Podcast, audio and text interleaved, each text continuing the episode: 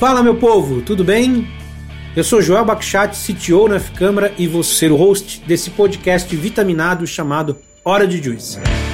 A ideia aqui é ajudar você que gosta de tecnologia e desenvolvimento a mudar ou começar uma nova carreira. Vou te dar dicas, conhecimento e te ajudar pelo caminho das pedras dessa sua nova jornada. Se você tomar esse suco até o final, você vai estar muito mais vitaminado para esse mundo digital. Quero que você faça esse suco de laranja junto comigo. O Hora de Juice começa agora.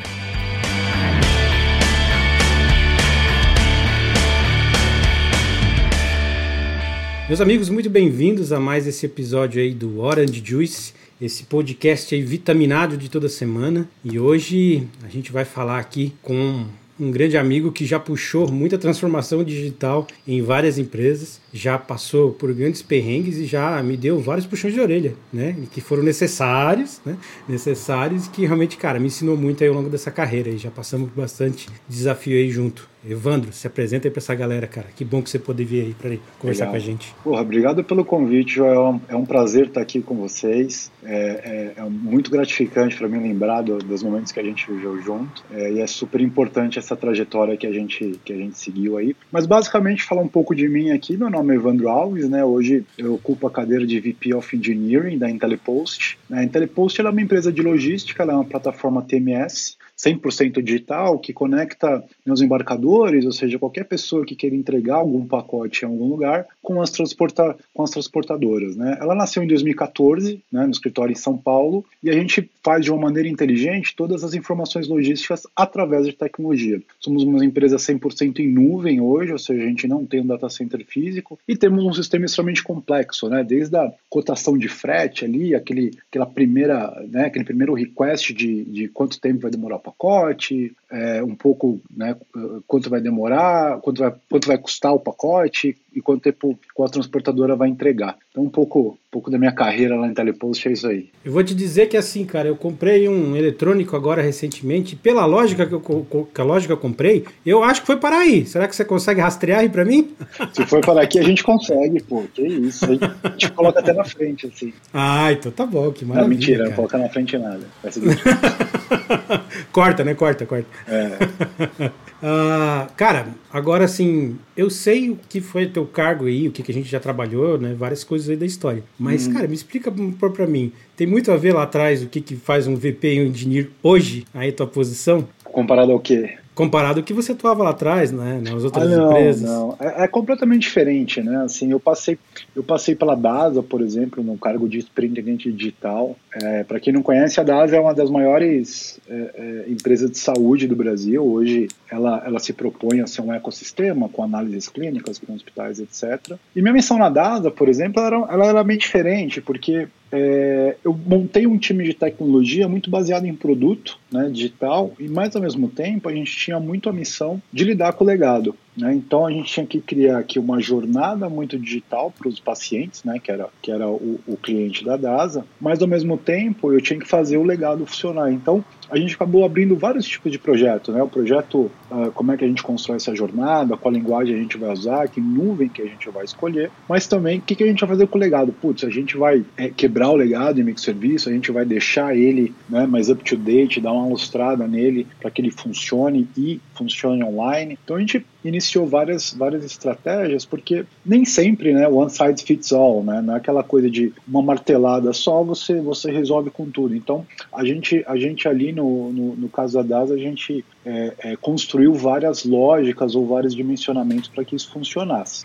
O grande negócio ali foi justamente a forma com que a gente criou, né? É, a gente tinha muito essa coisa, se você pensar na, na jornada do paciente, ela é terrível, né, Gel? Você já deve ter feito exame já. Sim. É, aquela coisa de você vai ao médico, aí você pega uma guia, aí você tem que ligar pro, pro laboratório, fica uma hora ao telefone, aí depois você vai pra unidade, fica mais uma hora para abrir a ficha, enfim. Até você conseguir fazer o exame ali, você já, né? Dois, três dias e duas horas esperando. Então a ideia é que você consiga fazer isso tudo do sofá da sua casa, né? Para isso a gente colocou várias tecnologias, tipo OCR, a gente já abria a ficha direto no legado. Então, a gente, todo esse fluxo de abertura de ficha e agendamento de exame era feito no digital.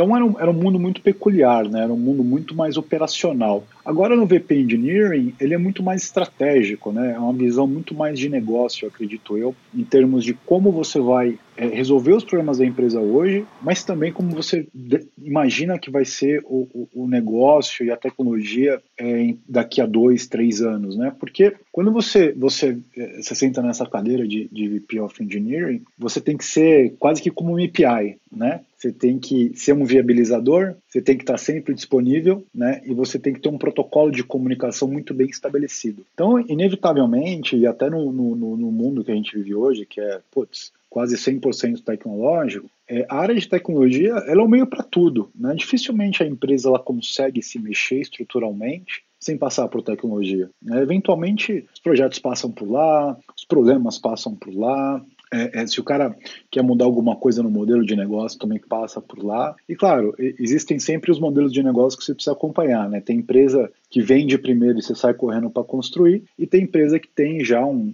um, arcabouço de produtos ali, uma, uma prática boa de como construir produto, e aí você coloca esse produto no mercado e esse produto ele passa a ser comercializado. Então, são visões bem diferentes aí. Eu acho legal do que você comentou, porque eu honestamente não tinha parado para refletir muito sobre isso. Mas, cara, na, na, na, época da DASA, eu acho que a gente tinha um, uma responsabilidade de a gente falar com os stakeholders e tal, né? Você, principalmente, respondia para muita gente e tal mas o cliente final que a gente desenvolvia é isso mesmo, né? Era um cara muito, né, B2C, era muito um cliente final, né? E eu acho que aí na, é muito mais pulverizado. Mas nesse modelo da IntelliPost é uma coisa muito mais B2B, né? E cara, eu acho que assim, um dos teus desafios hoje em dia, por exemplo, no SLA, SLA com, com perspectiva de, cara, sei lá, latência, por exemplo, é, quando você, acertou bem, assim, quando você, sai do B2C,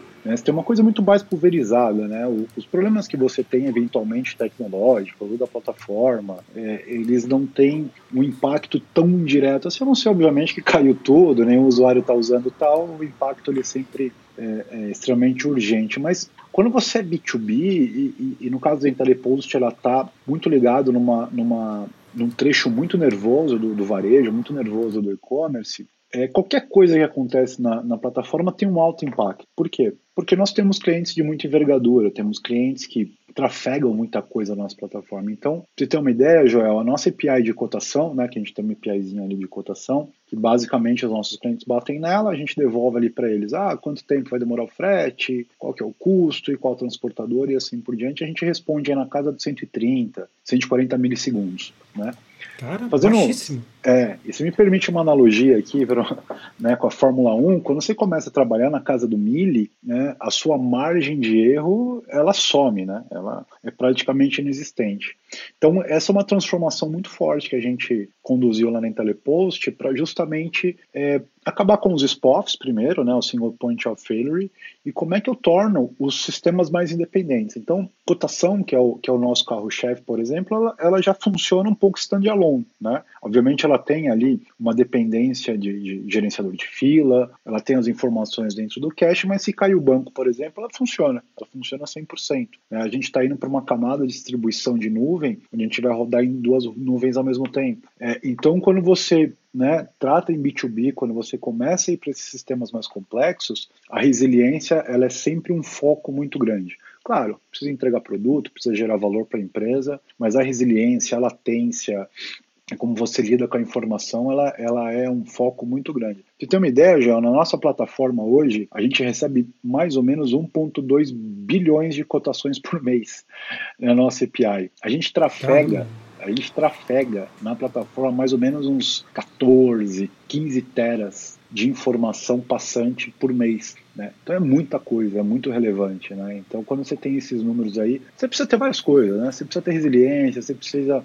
ter um bom controle de distribuição de dados, como é que você fazer a governança desse negócio, e obviamente você tem que analisar esse dado. Né? É, por exemplo, um, um cliente levanta a mão ou a nossa monitoração identifica que um pedido não entregou no prazo, ou um pedido, né, a transportadora fala que foi entregue, e o cliente fala que não foi, o cliente está reclamando, etc. você precisa achar no meio desse monte de informação aí o, pedido né, do, do, do cliente em telepost e, por consequência, do cliente é, que está comprando aquele produto. Então, você precisa ter estruturas bem parrudas, estruturas bem montadas de log, de como você faz inserção da informação, até de como você vê a informação, né? Como é que você formata ela para que as pessoas consigam entender, principalmente a ponta, né? É, isso é super importante também, porque como nós somos uma empresa é, de APIs, né, e por consequência de dados, como que eu forneço as ferramentas necessárias para que o, meu atendimento, né, o pessoal que está na ponta ouvindo a dor do cliente, consiga trabalhar de forma efetiva. Né? Então, isso também é um outro desafio. Então, é, tem bastante coisa aí por trás desse, desse ecossistema aí que, que é bem desafiador.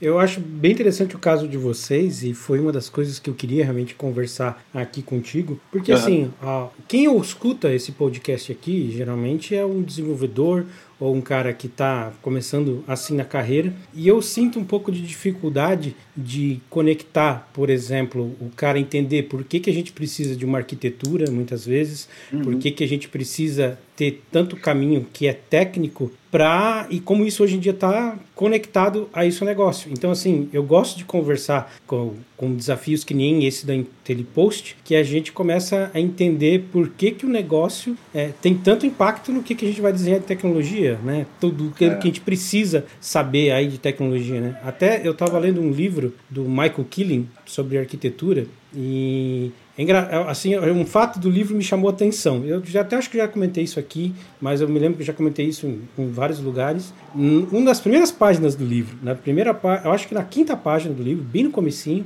ele fala assim, falando, cara, o arquiteto hoje de soluções, ele é o cara que conecta pessoas, negócio e tecnologia. Cara, é um livro técnico. É um livro totalmente técnico. Então, é, trazer essa visão, né, do desafio que você tem e como você resolve isso com tecnologia, eu acho sensacional. Porque assim, a, a gente olha muito né, para desafio das empresas que têm muita visibilidade no, no, no, processo B2C, né? Então, sei lá, a gente olha para Nubank, a gente olha para Mercado Livre e tal, mas tem muitas empresas gigantes, como a Intellipost, grandes, que operam, digamos assim, não tem tanta visibilidade, mas, cara, que tem desafios tecnológicos que nem de vocês, que são gigantes, né, cara?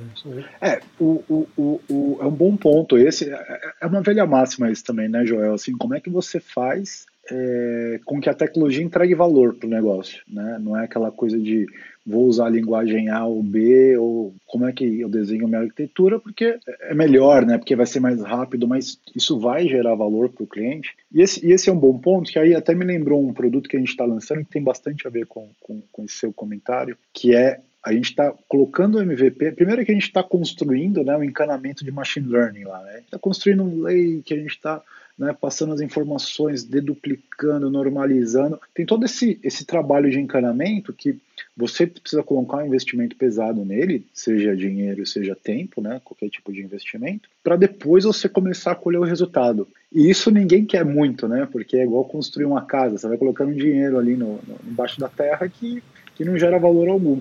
Sim. Mas no final dele, a composição total dele gera. Então, o que, que a gente está fazendo nesse caso? A gente está construindo um MVPzinho que vai dizer o seguinte no caso da cotação. Olha, sabe essa cotação que você está me pedindo? Eu tenho 96% de probabilidade que eu vou entregar essa caixa na sua casa amanhã, a uma da tarde, baseado nas minhas informações. Então, quando você gera esse tipo de, de informação tão acurada, assim, por 96%, né? É altíssimo. É, é, altíssimo, assim, você conseguir ter isso é extremamente é, relevante. Você, você, gera um impacto muito grande no negócio, você gera um valor muito grande. Então, isso, isso é super interessante. Por quê? Porque a gente está vendo, Joel, que o mercado de logística, né, acho que não só no Brasil, aqui no Brasil ele, sempre foi muito ineficiente, então está mudando muito. Está é, tá indo para outros patamares. Né? Então hoje você compra uma coisa hoje, você recebe ela amanhã, né? Até minha máquina de lavar aqui em casa quebrou, eu comprei ontem e chegou hoje, já, já tá aqui, né? Então é, é um negócio absurdo. E o pessoal já está falando, o pessoal, né, nós estamos nesse mercado, falando de entreguei uma hora já, entendeu? Você aperta o é, botão comprar e o produto vai chegar na sua casa. Como que isso vai funcionar? Não dá para funcionar com essa capilaridade hoje tem CDs espalhados pelo Brasil, aqueles CDs que parecem uma cidade, né?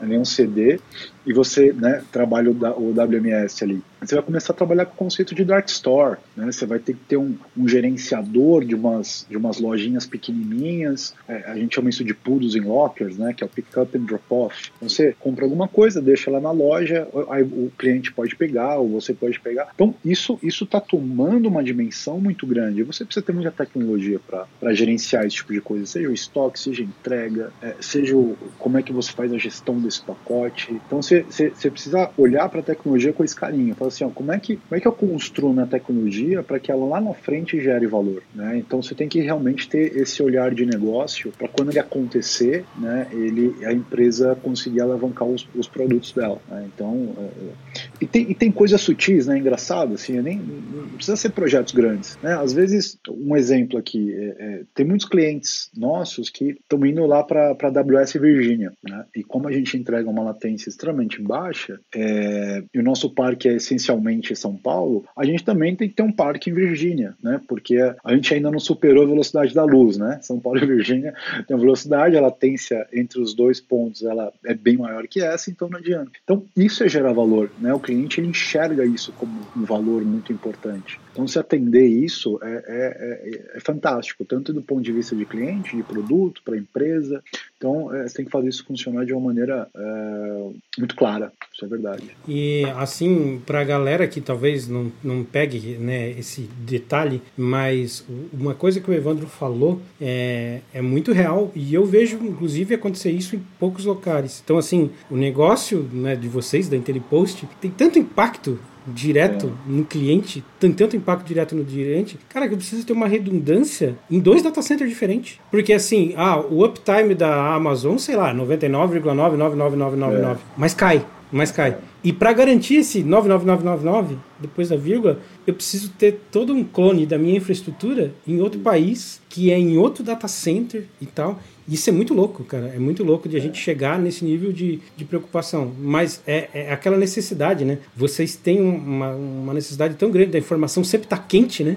É. Sempre ter o, o real time que, cara, realmente não tem como escapar de uma sessão dessa, né? Inclusive, é. assim, por curiosidade, vocês têm alguma uhum. coisa de tipo, uh, além da Amazon, que fica em outro cloud para ter uma redundância, ou vocês fazem isso só fora do país, dentro da Amazon? A gente está indo para o Google Cloud, nosso produto principal agora vai, vai, a gente vai colocar no Google Cloud a cotação, né? Agora em setembro a gente deve subir isso tanto no Google Cloud São Paulo, quanto a Amazon São Paulo, quanto Virgi a Amazon Virgínia. Então a gente vai começar a ficar cada vez mais distribuído. Isso é muito bom porque, de novo, aí a gente está olhando para o futuro, né? É importante entender um pouco para onde o mercado está indo para você minimamente acompanhar ele. Isso a IntelliPost ela tem uma característica muito boa. A gente consegue minimamente acompanhar as mudanças de mercado para aí conseguir inovar, né? Porque essa coisa de pelo menos conseguir se mexer muito rápido. A gente, a gente tem esse DNA muito forte na IntelliPost de conseguir mudar, é, mudar o modelo de negócio, criar novos produtos, testar, errar e construir de novo. É, mas o ponto que eu, que eu quero chegar é que se você, se você começa a criar né, um, um conceito de cloud native ou você começa a ser agnóstico a cloud, que, que isso abre de possibilidade? Ah, de repente tem um cliente que está na nuvem da Huawei amanhã. Isso é perfeitamente possível. Né? Fala, cara, o cara usa a nuvem Huawei na China tal. A gente consegue acompanhar um cliente desse, entende? Aí, putz, sei lá, a Huawei entra aqui, né? Eles até tentaram entrar no Brasil aqui com super incentivo de, de, de crédito, de plataforma, não sei o quê. Então, é, é, esse tipo de negócio da Telepost, por ela ser muito digital e como você bem colocou, muito quente, você precisa estar mais distribuído, você precisa ser mais agnóstico, você não pode ficar muito preso aquele único lugar e aquela única tecnologia, porque não necessariamente é, é, você acaba se restringindo, né? Você acaba se restringindo àquele mundo. E também tem um, uma outra, um outro, um outro é, complicômetro aí no meio que é nós somos uma empresa de integração, né? E você sabe bem, né, Joel, bem mais do que eu, que integrar software é um negócio né, de, de, cair os cabelos aqui, por isso que a gente não tem cabelo, inclusive. Exatamente. E, a gente, é, a gente integra né, os RPs dos nossos clientes, as complexidades de uma integração com a transportadora lá, né? E a gente. Se você pensar no, no, no ciclo de vida de pacote que a, que a Telepost faz, imagina só, eu pego o pacote do meu cliente, dou a cotação para ele, ele me manda o um pedido. Eu pego esse pedido, comunico com a transportadora, a transportadora me volta e fala: peguei o seu pedido. E aí eu começo a fazer rastreamento desse pedido ou seja, ou eu pego a, a, a informação na transportadora e vejo onde está o pedido, ou ela me manda, e eu informo o meu cliente. A transportadora falou, chegou o pedido. Aí eu falo, cliente, chegou o pedido. Se o pedido não chegar, seja porque a carga né, extraviou, o caminhão roubou, quebrou, não importa, eu tenho que avisar esse status também. E um outro produto que nós temos é, o pedido chegou na casa do cliente, só que chegou quebrado, ou sei lá, o tênis que ele comprou não serve, e assim por diante. A gente precisa fazer esse processo inteiro, já reversa. Então a gente tem que ter muita clareza desse processo inteiro reversa para que ele funcione né, é, é, a contento dos nossos clientes. Então você precisa ter uma agilidade muito grande. Qualquer atraso no meio desse processo, ele, ele é um impacto muito grande no modelo de negócio. Né? De novo, a gente está indo para o modelo de entrega em uma hora, de entrega em duas horas. Claro, né, nos grandes centros, em pontos específicos, etc. Mas é, é, é, é, ele é muito sensível, ele é muito rápido e ele é muito forte também. Então, por isso que a resiliência, de novo, né, a resiliência para a gente é uma coisa que está tá, tá diariamente na nossa, nas nossas conversas. Cara, eu, deixa eu, eu quero voltar ainda nesse tópico ainda para entender um pouco melhor desse cenário do IntelliPost, mas eu queria fazer um break aqui para te perguntar alguma coisa mais é, focada para a galera que, pô, cara, eu acho um desafio muito bacana, sabe? Para quem está começando de carreira, eu acho um desafio muito bacana para o desenvolvedor, porque assim, eu entendo que é algo que, cara, uma necessidade do negócio está puxando muito forte é, um desenvolvimento de uma tecnologia de ponta. Assim, então. E, cara, alguém que está aqui, um dev que está te ouvindo aqui agora, quer começar por aqui, ou, ou talvez já esteja dentro dessa área e tal, o que, que você acha assim, cara, para esse cara entrar no telepost, o que, que dá de dica para esse cara começar a estudar, olhar e tal, e ter divisão? É, eu, eu, eu, eu quando converso com os, com os possíveis candidatos para trabalhar em telepost, o que, o que mais me chama a atenção, claro, tem que ter o conhecimento técnico, tem que saber, obviamente, né, o, o, o, conhecer o parque que a gente utiliza, etc, etc. Mas o mais importante é a cultura. Né? Ou seja, a pessoa ela gosta do que faz, ela sente paixão por tecnologia, ela quer construir uma coisa é, com muita rapidez, com muita autonomia, tem um olhar inquieto, né? aquela coisa de, de, de, vou construir alguma coisa aqui, deixa eu ver como é que esse negócio faz, deixa eu ver o que, que vai sair desse processo. Né? Então, quando você tem essa paixão pelo que você faz, quando você tem esse olhar inquieto, é um baita diferencial de produto. Né? Eu fiz um, a gente vive né, momentos, não preciso explicar isso, né, a gente vive momentos de muito né, liquidez, movimentação e, e, e vagas, etc. É, e eu fiz um estudo lá dentro da Telepost que uma pessoa, um dev pleno, um dev sênior hoje, quando ele entra lá no Telepost, ele, ele tem uma curva de aprendizado de mais ou menos dois meses, dois meses e meio, né, para ele entender a plataforma, os produtos, as complexidades. Então, é importante que a pessoa que vai trabalhar na Telepost, além de gostar de tecnologia, ela queria fazer parte de um projeto, queria fazer parte de algo grandioso. Né? Um dos motivos que eu fui trabalhar na Telepost é porque me abriu a possibilidade de criar coisas e essas coisas aparecerem. Né? Olha, criei isso daqui, isso aqui está no ar, isso aqui está funcionando. Eu participei disso. Né? Então isso, isso são valores muito fortes do nosso time, sabe? É, então a gente valoriza muito isso. Então deve que já conhece bem tecnologia, né? Gosta do que faz. E uma coisa leva a outra, né, Joel? Assim, se você gosta do que você faz, você, você vai se autom automaticamente se desafiar. Se você se desafia, você cresce. Né? É, eu falo, pessoal, o time de tecnologia da Intelepost já tem muita autonomia. Eu falo, proponham o que vocês quiserem, né? Põe na mesa. Fala, cara, eu acho que isso aqui vai ser fantástico para a empresa, né? E, e, se fizer sentido para o modelo de negócio, se fizer sentido para a empresa e, for um produto minimamente vendável, a gente pode fazer até o MVP dele é fantástico. A gente está até conversando com vocês, João, não sei se você, acho que você não sabe disso, é, que a gente está avaliando a, a ferramenta é, Imagine, né? Imagine da, não, da câmera. É, justamente para isso, para a gente é, ter uma gestão de ideias. Falar, olha, o, o, o pessoal do IntelliPost está falando que fazer dessa maneira é muito melhor. O cliente está falando que é muito melhor. Vamos trazer esse projeto para dentro, vamos construir ele do zero, vamos avaliar se ele faz sentido. Então, o, o time de tecnologia da IntelliPost ele tem muito essa liberdade de construção, de propor. Que, que linguagem que faz sentido para a empresa? Outro dia eu ouvi um cara é, da empresa falar um negócio que eu achei fantástico, né? Que discussão de linguagem é muito filosófico, né, Joel? É uma coisa quase que religiosa, e, também. É, religiosa é. e futebolística, né? O que eu gosto, exato, eu gosto, o que você gosta, você gosta, e fica uma, fica uma conversa meio esquisita. Mas o Erli, o Erli trabalha na, na squad de PLP, a gente chama de PLP, pela lista de postagem, né? Que é você despachar um pedido. É, ele falou, cara, assim, sabe o que, que a pergunta que tem que ter quando dois devs escolhem uma linguagem? Fala assim, o que, que essa linguagem não faz? Né? Você tem um problema para resolver, né? você precisa construir alguma coisa. Aí você tem que olhar a linguagem que você está olhando, que você está pensando em escolher, e falar o que, que ela não faz. Quando você pensa dessa forma, algumas outras coisas se abrem para você tomar essa decisão de que linguagem você vai usar, sabe? Então, eu vi ali um horizonte muito bom e foi uma proposta lá do, do, do cara do time que ele trouxe. E ele está estudando Rust, ele está estudando outras linguagens para a gente rodar no Telepost. E a gente também tem uma cabeça muito de open source, viu, Joel? Assim, eu pessoalmente ouvi muito do mundo de .com. Somos velho, né? Já vive muito aquele, aquele mundo dos anos 2000, internet, põe para rodar, né? É.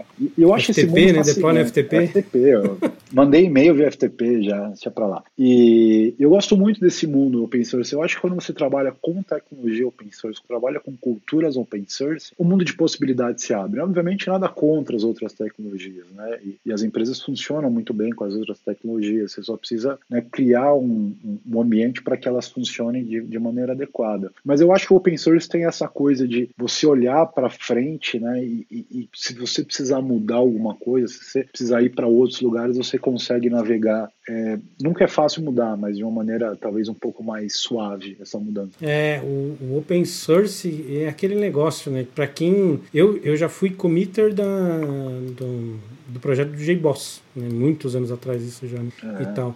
Eu, eu, acho que ele, ele provoca é, uma revolução também para o desenvolvedor, também para o dev é. e tal, porque todo mundo fala, ah, mas hoje em dia é, todo mundo é desenvolvedor de CRUD. É, eu fico numa dessas assim, assim, cara, eu não acho que isso é bem verdade. Se você quer, que sei lá, se você é aquele cara que, beleza, cara, tá contente das 8 às 5 e bateu o teu ponto e deu, pode ser que você seja só realmente esse cara, mas é, tem tanta coisa que é por debaixo dos planos e que, assim, na realidade a gente vai é, resolver no dia a dia, cara, que não é só crude, não, cara. Não, tem coisas, que... assim, que, que esses projetos open source te ajudam a ter essa visão, né, cara? Dos problemas reais, de você entrar no fórum e ter essa interação, de realmente, pô, discutir o que, que a galera tá discutindo e quem teve essa experiência e tal. E para comunidade que é open source, para as empresas, permite a customização, né? Então, assim, para mim, é um ganha-ganha dos dois lados, tanto da empresa como do desenvolvedor. É, e, e esse negócio do CRUD aí, ele, né, quando o negócio quebra, como é que faz para consertar, né? O famoso troubleshoot. É.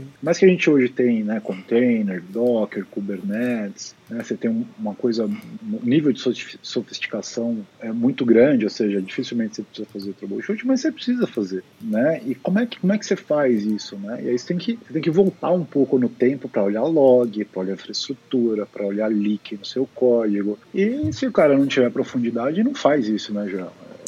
Não tem. Eu falo, eu falo isso muito com o meu pessoal lá. A gente está passando por uma mudança muito grande, né? Em vários sentidos, né? principalmente em tecnologia, no mundo, etc. Mas uma coisa que eu acho que vai perdurar, né? E, e eu falo isso muito com o meu pessoal lá, é qual história você vai contar, né? É, por onde você passou, o que, que você falou que você construiu, desconstruiu, mudou, né? Então, como, quando as pessoas começam a se movimentar muito rápido, da forma que a gente vem observando, como é que vai ser dessas pessoas daqui 10, 15 anos? Né? Que histórias que elas vão contar? Né? De coisas que elas construíram ou de problemas que elas resolveram? O que, que elas mudaram na empresa? Né? O valor que elas geraram? É, então eu, eu, vejo muito isso, assim, que é, é, quanto mais profundidade, mais conhecimento, mais se alavanca a carreira, mais você vai ter sucesso, mais histórias você vai ter para contar. E essas histórias, elas sempre são, sempre são muito ricas, né? Seja ela qual for Sim. a sua história história ela é muito rica. Ela tem, ela tem as dores que você passou, ela tem o suor que você teve. E, e isso, eu não tenho dúvida, só te faz crescer. A sua carreira é, ganha uma, uma exponencialidade muito interessante. Muito interessante. Tem, tem uma, uma frase que eu costumo falar, eu acho que sim, eu já percebi que tem muita gente que fica desconfortável com ela. Mas para mim não é nenhum desconforto, sabe? É, é. Eu costumo falar que, que conforme você vai avançando na, na carreira, naturalmente você cresce e tal. Sim. Você ganha alguma posição posição de como um VP de engenheiro aí na, na IntelliPost e tal. E cara, quando você chega num momento desse, você quer trazer para perto os teus amigos, né? Você quer trazer as pessoas para perto de ti. E cara, o pessoal entende, nossa, né, favoritismo e tal. Não, cara. É aquele, aquela galera que o, você aprendeu ao longo da sua vida que quando o negócio está pegando, de quando o bicho está pegando, quando né, ó, caiu o sistema, quando não tem nada a acontecer, é a galera que você sabe que vai estar tá do teu lado, né, cara? É, é a galera que sabe que vai te baixar a cabeça e conseguir resolver. Então, assim, essa parte que você falou, né, de o que, que você está entregando de valor, sabe? O que, que, você, que você colocou, o que, que você realmente está agregando na empresa. Cara, isso é importante pra caramba, bicho. É importante é. pra caramba. Porque e, é o que vai estabelecer essas relações, né? Exato, assim, relação de confiança, né? Vulcano Simon Sinek aqui, né? Confiança e colaboração. Se você confia no seu time, nas pessoas que estão contigo, tá tudo certo, pode acontecer o que for, né? E acontece, vai acontecer muita coisa, mas existe essa confiança. E como é que você constrói confiança entre as pessoas, Joel? Com tempo. Exato. Não adianta chegar para um cara que você conhece há um mês e falar, não, eu confio em você, faz aí o que você quiser, que não tem problema. O cara não vai confiar em você e você não vai confiar no cara, né? Então, é, é um conceito muito legal de, de, de, liderança que eu, que eu aprendi na minha carreira e, e, carrego isso comigo até hoje, que é justamente é, estabelecer essa relação de confiança, verdadeiramente se preocupar pela pessoa, né? Se ela tá bem, se ela não tá, quais os problemas que ela vem enfrentando, como que você consegue ajudar. E aí sim, quando você estabelecer essa confiança, que aí é seu, ele vira seu amigo, né, que você falou, sim. e aí as coisas as coisas fluem mais, mais naturalmente. E todo mundo ganha com isso. É, essa pessoa ganha liberdade de te falar a verdade, né? Que também tem muito isso, né? As pessoas claro. às vezes não querem te falar as verdades que você precisa ouvir. E você também tem é, essa liberdade de falar o que você precisa falar. Então, é, é, é, um caso de sucesso, né? Assim, você tem confiança, você tem liberdade, você tem um ótimo relacionamento com a pessoa e isso, e isso gera frutos. Né? Não tenho dúvida disso. É, eu até arrisco a dizer que, assim, eu, quero deixar claro para as pessoas que eu não estou condenando, eu acho que você também não, de você mudar por uma proposta melhor. Mas assim, não. quando você for mudar para uma proposta melhor, cara, dá uma olhada para onde você está indo, não só para uma questão de salário. Olha para onde é. indo, qual é a proposta da empresa, cara? O que que, te, o que, que a tua rede te diz do que, que esses caras estão construindo, do que, que existe lá dentro e tal? Porque, cara, beleza, se movimenta, mas já planeja para ter uma história, né? É. Planeja para ter uma coisa que seja de longo prazo, que seja duradoura e tal. Porque uma hora, se você está só com o mercado aquecido e você conseguir isso para alavancar a tua carreira, você vai estagnar. E você Exato. vai estagnar muito rápido, muito rápido. De deixa eu fazer exercício com você aqui, Joel, de uma coisa que de um podcast que eu ouvi esses dias. Me fala a comida que você ama, que você mais gosta, assim. Que você vem na sua cabeça e fala, essa. Ah, cara, comida de gordinho, né? Churrasco. Qualquer né? uma, churrasco. O que, que você odeia? Aquela comida que você odeia, que você não come, mas nem. Eu prefiro morrer, mas não como. Cara, eu não gosto muito de fígado. Fígado, fígado assim. Perfeito. Algum dia eu vou conseguir você se apaixonar, fazer você se apaixonar por fígado? Não. Ah. É impossível. Né? Por, por mais que eu me esforce, sim. por mais que eu tente, eu nunca vou conseguir se apaixonar. Agora, eu consigo você fazer você se apaixonar por churrasco, que é uma coisa que você já ama, né? Então. É, Facilmente. É, é, então, exatamente. Então é isso que eu tô falando. Se o cara se identifica com o projeto, né, e ele ama aquele negócio, ele ama aquele projeto, faz sentido para ele, para ele se apaixonar pelo dia a dia, pelos processos e pelo que ele faz, é muito mais simples, né? Do que entrar famoso, né? Entrar lá desanimado tal. O cara vai, né? A pessoa entra no fígado ali, né? vai no fígado ali e não, não tem jeito, né? É um curto espaço de tempo essa relação. E de novo, concordo plenamente com você, não estou condenando, obviamente, ninguém que, que procure, né? Obviamente, um salário maior e né, tem uma qualidade de vida, etc. É o direito de todo mundo, tá tudo certo. Mas tem esse aspecto que eu considero muito importante, principalmente no mundo corporativo de hoje. É, e assim, né, cara, a gente pensa, pensa também, é uma dica de carreira, porque assim, a, a gente pensa que é tudo muito grande, que é tudo muito vasto e tal. Mas, cara, e a rede que a gente é tem pequena. dentro da TI é pequena, cara. É não pequena. é uma rede assim. Então, assim, se foque, cara, em realmente cuidar do que, que você está construindo. Porque, assim, as pessoas vão saber, sabe? As pessoas vão ter notoriedade e tal. Cara, é uma ferramenta normal, assim como é uma ferramenta normal você querer mudar de emprego. Então, assim, tenha certeza do que você está construindo, como você está se movimentando. Até para ter é. orgulho depois, né? Você olha para trás e fala, olha tudo isso que eu fiz, né? É, eu, eu acho que assim, é, as histórias que a gente constrói, né, que a gente cria, e realmente, cara, causa uma, uma reflexão assim muito grande. Eu, sei lá, cara, não ficaria bem comigo de, sei lá, no final da minha vida, olhar para trás e falar, caramba, cara, o que, que eu fiz mesmo, né? Deve ser um sentimento é. muito ruim, né? Eu não acho que eu tô no final da minha vida, mas por é. enquanto, assim, cara, eu acho que a construção tá legal. E a tua, Evandro? ah, eu, eu, eu, eu gosto, assim, eu, eu, meu, eu, me cobro muito ainda, obviamente, por muitas coisas, né? Aquela coisa de, de nunca parar. Normal. Mas eu, eu olho para trás e eu falo, putz, eu, eu fiz bastante coisa, eu, eu ajudei muita, muitas pessoas, acho que isso é importante também, né, João? Os lugares que você passou, quem que você ajudou a crescer na carreira, né? As pessoas, elas, elas te seguem, né? Hoje, hoje tem gente na Telepost que trabalha comigo que trabalhou lá, sei lá, quando eu trabalhei no Banco Pan, né? Trabalhei, sei lá, seis anos atrás e, e, e conversando com a pessoa, falou, pô, legal, não sei o que, da DASA. Então, é, eu olho para trás, eu vejo né, pessoas que estavam, sei lá, num cargo de coordenador, hoje já virou diretor, né, e eu, eu sei que eu tive um, pelo menos um pouquinho de, de, de parcela ali de responsabilidade. Isso para mim é, é, no mínimo realizador, assim, sabe? Eu acho, eu acho fantástico, fantástico esse tipo de coisa. E, e, e você também, né, olhar e falar, isso aqui, isso aqui eu fiz, né? Tá lá, fui eu que construí, bem ou mal, né? Que a gente erra bastante, claro, mas é, é muito importante isso, você, você deixar esses, esses. Eu não gosto muito da palavra legado, mas é um pouco de legado, não deixa de ser, né? Eu agora eu vou fazer uma pergunta que é meio pessoal, mas eu vou fazer aqui no podcast mesmo e tal. Cara, as, muitas das pessoas que trabalham na IntelliPost e tal, eu faço a primeira entrevista, o primeiro contato. E assim, uma das coisas que eu sempre falo e tal, faço elogio, é o gestor. Eu falo, cara, uma das coisas muito bacanas da IntelliPost é o gestor, é o Evandro, já trabalhei com ele, né, em oportunidades. Acho ele um cara muito legal. Aí agora eu quero saber de ti, assim, alguém já te contou isso ou não? Nunca. Droga, mano. Minha estratégia Nunca. não tá funcionando. Eu preciso mudar minha estratégia. Nunca. nunca nem, eu nem sabia disso. Obrigado, aliás, pelo elogio, né? Mas nunca. nunca não, mas agora, agora, agora pergunte, por favor, para não ficar depois eu passar por mentiroso, né? Agora Pô, mas eu perguntar o quê? Não, não dá. Pergunte se ele falou difícil. mesmo, se eu falei isso mesmo. Ah, tá. pergunte se eu falei não, isso mesmo. Não, não fala, eu já, eu já, já né, quando, quando vem o candidato, falei, você já conversou com alguém da Câmara tal? Como, né, me conta aí o que, que o pessoal te falou. Ah, não, eu tive uma conversa com o Joel lá, mais técnica tal, e eu gostei, tô aqui falando com você. A, a resposta, ela, ela, ela tem ela flutua mais ou menos nessa linha.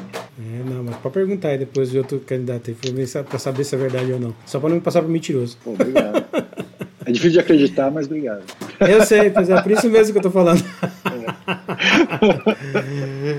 Cara, e assim, voltando agora para o impulso da IntelliPost e tal, cara, deixa eu entender assim, cita para nós, cara, o que, foi um desafio que você esbarrou aí dentro, cara, e como é que vocês conseguiram endereçar isso? É, eu sempre que eu sempre, cara, eu fico curioso, sabe que eu sou um cara mais técnico, né? Então, sim, adoro saber dessas coisas. Tá, não, legal. Eu, eu entrei em IntelliPost em novembro de 19, né? E, e a IntelliPost ela tinha é, um objetivo muito forte de crescimento a partir de 2020. Em março de 2020 entrou um investimento super é, relevante da Riverwood, que é uma investidora hoje da IntelliPost. E a partir daquele momento, onde a gente tinha desenhado já o, o, o processo de scale-up da empresa, em março, né, junto com o investimento, chegou o quê? Chegou né, a, a, pandemia. Quando a pandemia chegou, o, o, cenário que se estabeleceu, ou seja, todas as lojas físicas baixaram as portas, né, o comércio, enfim, tudo que era físico deixou de funcionar e o, e o, e o online, o e-commerce, né, tudo que fosse digital, teve uma alavancagem é, absurda. E nesse momento,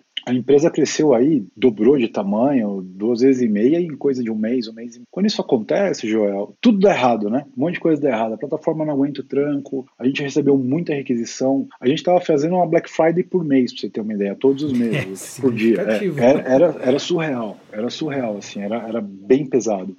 Então, nesse momento, o que, que a gente fez, né? A gente olhou para a plataforma sobre duas grandes óticas. Ótica número um, como que eu mantenho a minha operação minimamente funcionando para que os nossos clientes funcionem, né, operem. E número dois, como que eu olho para frente? E para frente é assim, 15 dias, né? Então, e a gente começou a revisitar tudo, né, A gente revisitou os softwares mais antigos, onde estavam os gargalos sistêmicos. Então, a gente foi desde é, melhorar código até desligar software. A gente chegou a desligar um ou dois softwares da plataforma que eles tinham nascido lá com a empresa em 2014. A gente fez uma refatoração de código pesado no que tinha, a gente melhorou é, query de banco, a gente praticamente mexeu em todo o parque ali, em coisa de um mês ou dois, a gente revisitou quase todos os processos tecnológicos e conseguiu fazer uma boa evolução. A gente conseguiu estabilizar depois de é, dois meses, aí né, ali em agosto, setembro já, já bateu na porta Black Friday. Mas esse processo ele foi muito bom porque, né, claro que teve, teve seu lado negativo, mas acho que o grande lado positivo foi que o time aprendeu muito com a plataforma. Né? O nosso negócio, o negócio da Telepost não é um negócio muito trivial. Eu sei que todo mundo né, fala isso, ah, meu negócio é difícil, não sei o quê, mas o Detalhe Post ele é muito peculiar, né? E você precisa realmente é, de profundidade né, nesse, nesse, nesse tipo de negócio. Então, é, a gente começou a criar sistemas e gerenciava sistemas, por exemplo. Né? A gente tem um, uma observabilidade sistêmica muito boa hoje. Né? Nossa monitoração funciona muito bem. A gente tem uma monitoração comportamental, ou seja, aquela coisa, né? Se você continuar fazendo o que você está fazendo, provavelmente daqui a um mês você vai estourar. Né? Então a gente começou a acoplar é, é, coisas dentro da plataforma para que a gente garantisse é, minimamente não só a operação, né, mas a monitoração e, e como a gente olha para ela de uma forma muito mais ampla. Né? E obviamente a gente está melhorando muita coisa também já. A gente está colocando outros tipos de serviço no ar, a gente está trabalhando com microserviço, a gente está trabalhando com cluster gerenciado, e isso é gerenciado tanto na fila uh, quanto na, gente usa Elastic no caso, e também é gerenciado. Então, quanto mais sofisticado, mais resiliente, mais a gente gosta, mais a gente usa. Né? Quanto menos manual. Estamos criando uma fila é, de pipeline bem robusta lá com o William, né? O William, inclusive, teve aqui, inclusive, no podcast também. Tá puxando. Teve no podcast? Teve. Falou muita, falou muita mentira, né? Falou bastante. Né? Tá no DNA sempre, do podcast, sempre. então. É, então a gente está é, criando exatamente. sistemas de automações super interessantes, né? E isso é, é, me remete àquela pergunta que você me fez, né? Se o cara quiser trabalhar aqui com a gente, pô, o cara gosta de tecnologia, gosta de automação, gosta de desafio, gosta de microserviços, gosta de open source, putz, eu não, eu não consigo ver outro lugar melhor para trabalhar que tem todas essas tecnologias. É, sabe um, um fator que você falou duas vezes disso e que eu acho fantástico como você conectou esse assunto. Porque você já tinha me falado de observabilidade lá atrás e você falou aqui agora. E sempre quando você falou de observabilidade, você ligou isso à performance. Sempre você ligou isso à performance. E aí, né, pode dar um bug na cabeça, né, de pensar, cara, por que isso tem a ver com performance? Cara, tem tudo a ver. Porque, beleza, pode não diminuir o teu response time na requisição, mas quando dá problema, é ela que vai garantir que você volta rápido, né? É lá que você vai olhar. É aí que você garante que, cara, como é que deu pau? Como é que eu volto rápido, né? É, a, a velha máxima de tecnologia, Joel, é aquela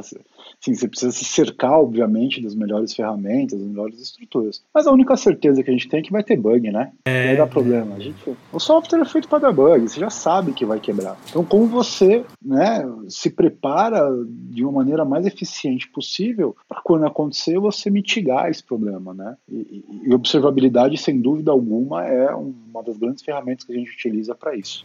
Claro, observabilidade tem, tem seus desafios também, né? Que eu falo, eu falo que log é igual remédio, né? É, demais ele, ele te mata, pouco ele não faz efeito. Log é um negócio meio trick, né? Você tem que, você tem que né, Nunca está 100%. A mão, é vivo, né? Nunca está 100%. Ele é vivo. Exato, ele é vivo. Ele é muito vivo. E aí você pega uma plataforma que trafega 14 teras de informação por, por mês, e aí você precisa gerenciar log em cima disso ainda, aí, aí o jogo começa a ficar interessante, né, João? Eu, eu acho genial, assim, cara, você falar tipo de 14 teras de informação, porque é, é, muito legal poder bater esse papo contigo, é, sem falsa modéstia nem nada nesse sentido, porque, cara, eu vejo muito por, por, por aí que tem empresas que tem desafios grandíssimos de tecnologia e processa quantidades absurdas. E sei lá, cara, a gente olha só para Mercado Livre, sei lá, a gente olha pro Nubank é. e assim, eles têm mérito pra caramba, cara, e com certeza você deve ouvir o que os arquitetos, o que a galera de tecnologia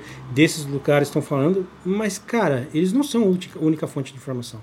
Eles não são o único lugares Exato. assim que enfrenta desafios que são singulares, sabe? É, é igual você se contando o case. Cara, você do dia para noite recebeu uma pancada como vocês receberam e sair com sucesso na outra ponta, cara, isso não é trivial, cara. Isso não é trivial. Que nem o Evandro falou, ah, em dois meses a gente revisitou sentou e, sabe, botou a casa em ordem e ajustou em TISO. Cara, isso é um trabalho hercúleo, né? Porque a gente não está falando de um sistema, como você falou, é de um ecossistema. E um ecossistema é cercado de muita coisa, né? A gente tem, só de produto core, né? Core, assim, que, tipo, é vitalício para a companhia, para os nossos clientes, são cinco. Fora os adjacentes, os sistemas internos, as coisas que precisam funcionar para que a empresa funcione. Então é o que você falou, não é, não é trivial, né? É um negócio que a pancada não para, né, João? É, é. Não é um negócio assim, pera aí um pouquinho, pera aí um pouquinho que eu vou arrumar e já venho. Não, bicho, você tá ali, a pancada tá vindo e você tá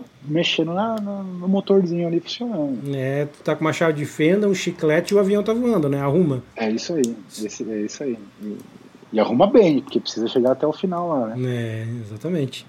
Tem outro, tem outro aspecto, assim, é, Evandro, do desafio de vocês, que você falou, cara, cultura sabe? Cultura e tal, não sei o que. Eu concordo totalmente. Eu só queria de ver qual que é a tua percepção de quanto isso está conectado a movimento DevOps, realmente. Cara, essa, e essa uhum. parada que vocês têm aí de observabilidade. Por que, que eu digo isso? Que eu acho que ainda ah, algumas pessoas que são mais próximas do DevOps, seja gestores ou o próprio uhum. cara do DevOps em si, tem essa noção de cultura. Sim, mas eu acho que o Dev ainda pensa que DevOps é muita tecnologia. E eu, sinceramente, discordo disso. Tem tecnologia tecnologia, mas uhum. DevOps, cara, para mim tem muito mais a ver com cultura. Eu queria pegar a tua percepção, cara. Eu, eu tenho um carinho muito né? Que ninguém me ouça, mas eu tenho um carinho muito grande por DevOps, porque eu já fui DevOps, né? Eu já fui o famoso sysadmin, não sysadmin. Eu já fui DevOps, inclusive, na, na prática, né? É, e eu gosto muito do conceito DevOps, é o que você falou. As pessoas confundem muito a função DevOps com a cultura. DevOps é uma cultura, né? O Dev e o Ops Sim. significa desenvolvimento e operação, ou seja, as duas áreas operando junto. Eu vivi muito, Joel, essa separação, né? Ou seja, o cara desenvolvimento, escreve o código, fecha o pacote, coloca em produção, colocou em produção, acabou meu trabalho, né? Não preciso fazer mais nada porque alguém vai tomar conta desse negócio. E se esse negócio quebrar, não sou eu que vou consertar, né? Então eu acho que a cultura DevOps ela veio para justamente juntar essas duas áreas que gerou muito conflito por muito tempo, né? Então eu acho que quando você coloca é, e hoje a gente tem um conceito muito forte, por exemplo, de infrastructure as a code, né? Você fazer infraestrutura é, baseada em código, automaticamente você traz o dev mais para perto, né? você empodera mais o dev. Então, uma das grandes funções do, do SRE ou do DevOps, na minha opinião, é primeiro estabelecer essa cultura de confiança, né? chamar o time de dev mais para perto, conseguir trabalhar com eles numa visão é, a curtíssimo prazo, entender quais são as necessidades deles para aí sim construir as coisas. É, é, como se você fosse, sei lá, fazer a aquisição de um software, sabe? Você precisa ter muita clareza do que você vai resolver, o que, você precisa resolver. Aí você vai comprar o software. É a mesma coisa do DevOps. O DevOps ele precisa entender qual é a necessidade da empresa, o que, que eles precisam construir, qual é a cultura de desenvolvimento de software que tem. E aí você constrói uma coisa é, baseada, aí, aí, sim você abre a caixa de ferramenta e aí você coloca Jenkins, aí você coloca esteira é, é, é de automação, de, de CI/CD, monitoração, multi-cloud e assim por diante. Mas para mim a cultura ela vem, ela vem sempre primeiro. Uma coisa que eu falo muito para o time lá também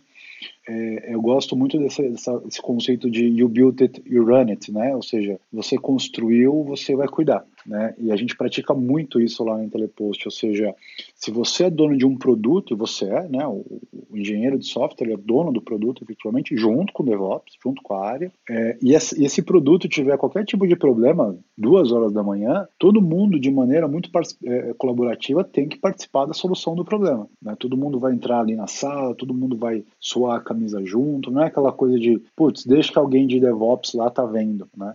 Então, acho que essa cultura é, de DevOps, ela veio justamente para mitigar isso, porque eu já vi é, é, essa separação muito latente, assim, sabe? Eu já vi uma área de operação operando mesmo, aquela coisa de NOC, de, de gestão de incidente, ITIL, né? Gestão de incidente, gestão de problema, e o pessoal de dev ali rodando tal. Então, é, essa sinergia entre as duas áreas eu acho ela fantástica, assim. Eu acho até, eu até fomento um pouco que os próprios devs conheçam bastante de nuvem. Eu acho isso super importante, né? Para até entender como é que o parque de, de, de tecnologia que ele está trabalhando funciona. Então, eu acho que esse casamento, eu acho que o dev não pode mais ver o, o, o DevOps como uma área de infraestrutura, né? Ah, liga para os caras de infraestrutura para subir EC2, né? O cara vai migrar o dado. Não, bicho. Acho que todo mundo junto, minimamente, sabe? Onde eu tava, então, onde, ontem eu tava ouvindo, tava com a galera do C6 conversando papo, é. aí eu vi um termo que eu achei genial, assim. Né? É, a galera, a galera muitas vezes traca o DevOps como o invocador de máquinas C2. É, cara, é, é, isso. É o que eu falei. É, é. o cara sumou. Não pode, né? Não é não, isso. É totalmente é, diferente. Eu, a, a gente está indo para um lugar lá, e aí eu acho super legal de, de conceito de, de, e aí é um conceito muito forte de abstração, né? Que é você criar quase que uma camada ali, onde o próprio dev consegue alocar os recursos que ele quer. Né? Tem empresas, acho que o Mercado Livre, se eu não me engano, ele é assim, ele, ele já tem uma camada de abstração ali que o que o DevOps coda ali, o, o JSONzinho dele, sobe ali 5, 10, 15 EC2 para o projeto dele. Então, ou seja, ele nem, nem vê o DevOps, ele nem, nem sabe que DevOps existe. Aí é outro nível de maturidade. Aí o jogo muda. É. É, isso, isso, é muito legal. Isso é, e o nível de eficiência que você ganha é absurdo, né? E assim. Quer dizer, se você consegue alocar o recurso computacional, se você consegue fazer deploy de maneira automática, você só precisa resolver quando as coisas derem problema. E ainda assim, se você tiver um processo forte de, de, de Kubernetes, de containerização, Ainda assim, talvez você nem precisa fazer muito troubleshoot, né? Porque aquele conceito quebrou um, você troca pelo antigo anterior, né? Uhum. A versão anterior. E aí você resolveu o problema, entre aspas, mas é, é, um pouco isso também. E assim, Evandro, eu imagino que o produto de vocês hoje seja muito baseado em API. Imagina, né? muita troca de informação. Totalmente. É, todo modelo de negócio. Totalmente. E, cara, como é que vocês estão nesse sentido? Vocês estão olhando para alguma coisa de API Ops, modelo de maturidade do, de Hypermedia? Como é que vocês estão se preparando e imaginam com isso? Por que, que eu estou puxando esse assunto? É para dar um pouco de contexto na uhum. tua resposta. É, cara, eu vejo que Salesforce, por exemplo, sei lá, 60% do faturamento já é API. Né? eBay, grande parte do faturamento já é um modelo de API. E aí eu, assim, eh, vejo lá fora gente falando de coisas como DX, experiência do desenvolvedor, né, e tal, modelos de uhum. maturidade de APIs e tal, porque entende que isso é o futuro de um modelo que, beleza, parte da arquitetura é, é responsabilidade também do arquiteto, mas, cara, é um modelo já de negócio. E eu queria pegar a tua é. visão já disso, como é que tá isso dentro da IntelliPost. A gente, é, a gente ainda está naquela camada de gestão de API simples, né? Então a gente está falando de API Gateway, estrutura de CDN, como é que eu mantenho tudo isso distribuído, é, como é que eu mantenho isso com a menor latência possível. Mas a gente vai para um segundo passo, que aí a gente está falando de tudo, né? De tokenização, de inspiração de usuário e senha, como é que a gente constrói é, API de uma maneira, é, é, o que você falou, né, de API Ops, isso está muito no nosso roadmap para construção. Por enquanto a gente ainda está ali no. Colocar aqui no beabá da API, de como a gente se protege, como a gente faz a gestão desse negócio, mas eu concordo. É, isso é um conceito relativamente antigo, né? Mas eu ouço essa história de Open API, né? Os conceitos de como você troca informação de maneira aberta. Eu confesso que eu não vejo muito isso no mercado ainda, mas eu acho que é uma tendência muito forte, sim. Legal. É, cara, eu acho que o API, assim, no Brasil, eu também não tenho visto muita coisa no mercado e tal. Eu acho que, para mim, uma das referências no Brasil ainda é o o pessoal do Link API, o Thiago Lima, né, que já foi da F-Câmara, inclusive, e tal.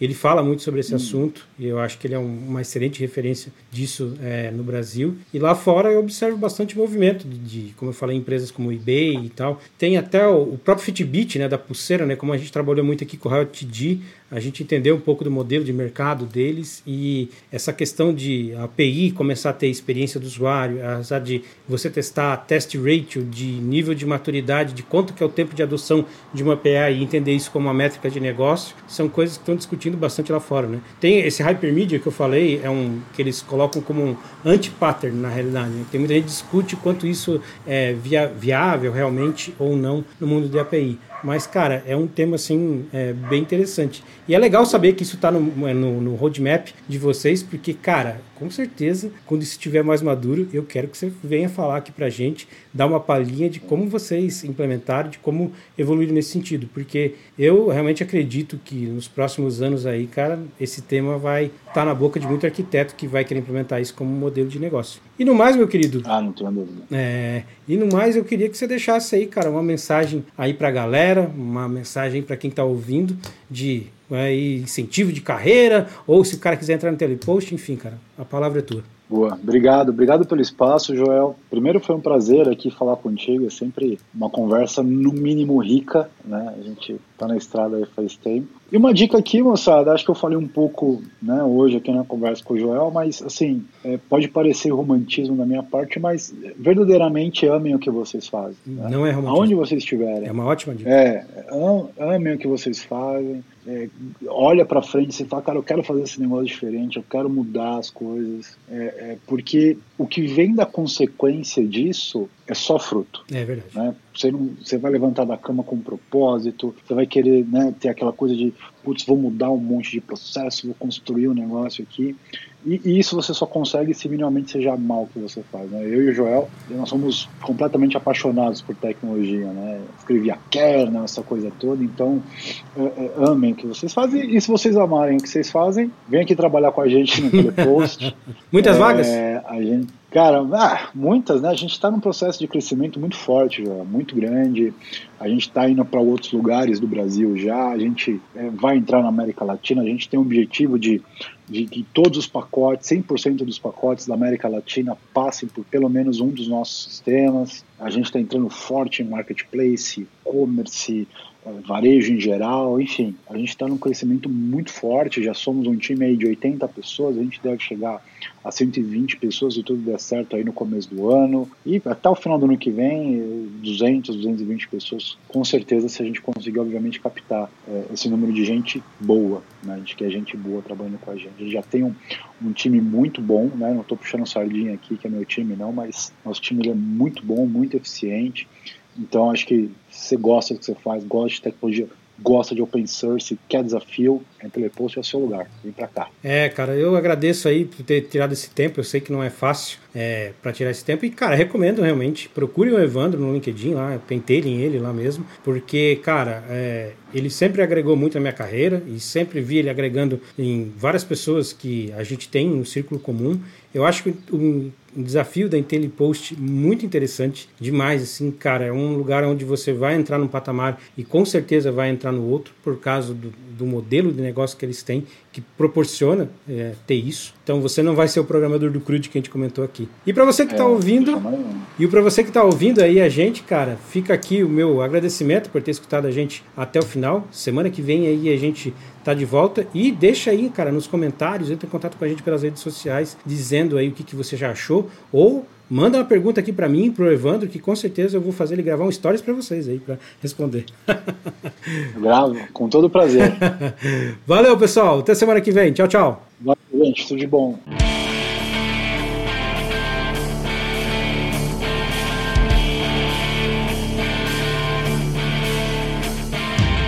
Meu povo, o suco de hoje já tá acabando, mas me fala se você ficou com aquele gostinho de quer mais. O Hora de Juice tá do jeito que você quer ouvir? Segue a gente no Spotify ou no Apple Podcast e dá aquela avaliada para a gente alcançar mais pessoas e assim ajudar esse mundo de tecnologia a ficar mais laranja.